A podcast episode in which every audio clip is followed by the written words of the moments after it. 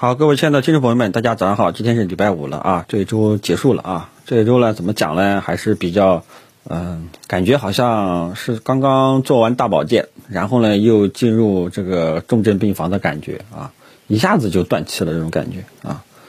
嗯，那么隔夜美国股市呢也是全部下跌啊，跌的呢道琼斯跌了一个点，也还行吧，也不是说特别的大啊，嗯。然后消息层面上呢也是比较清淡啊。昨天圈内讨论比较多的就是信用债崩盘，这个一个个全部都崩了啊。这个东西跟股市呢怎么说呢？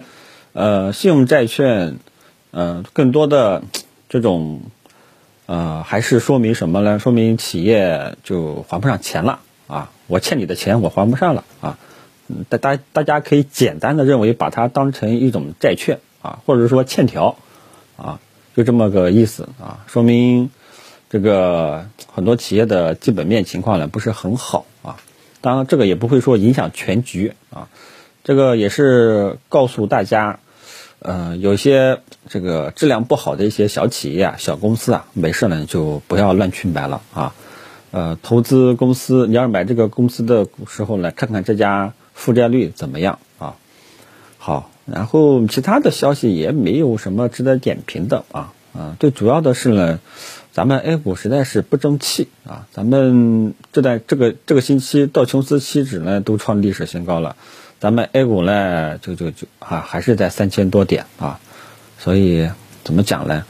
所以还是希望大家放弃幻想，认清现实啊，牛市大牛市没有这么简单，不要天天呃。听一些人讲什么这个这个点位的那个点位的啊，有人有人开始讲有两千四、两千八，哎，你不要去相信啊，反正我觉得不会跌到这个位置，跌到这个位置呢，反而是捡便宜的一个时候啊。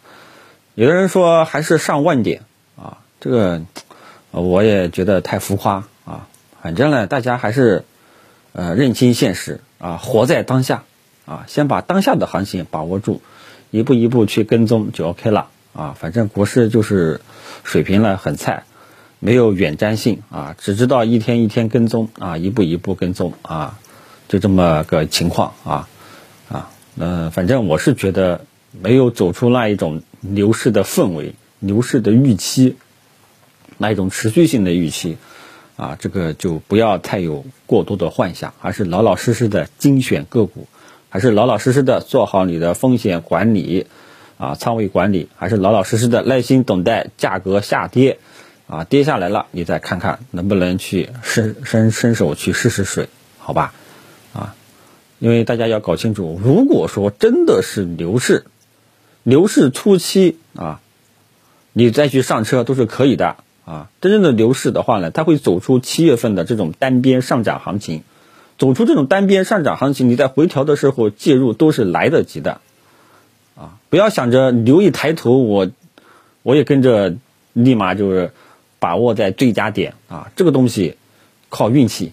啊，虽然说也有时候也靠能力，但是呢，有时候也靠运气。啊，所以真正的牛市真的来了，是呃，第一波给别人吃嘛，啊，鱼头。啊，对吧？鱼头这么短，你给别人吃嘛，你怕什么呢？啊，因为真正的牛市它会持续性的，你中间吃个鱼生足够了，所以还是希望大家啊，这个看清楚 A 股的这种呃这个性格吧。我也不知道说点什么东西啊，反正技术面这个基本面也都不太适合说有全面牛市，顶多呢还是结构性的一些优质个股的一个结构性的牛市，希望大家看清楚，好吧？其他的就没有什么了，呃，有情况，啊，会在我的同名微博跟大家实时交流啊。然后最近有很多仿冒本人的，请大家注意甄别。我呢不会主动联系你，我呢不会公布我个人的任何工作联系方式啊，我也没有联系个人的联系方式，我只有一个个人的私人联系方式，也都没有对外公布过。啊，请大家注意甄别啊！有什么疑问可以找我来确认一下。就聊到这里，嗯，谢谢大家。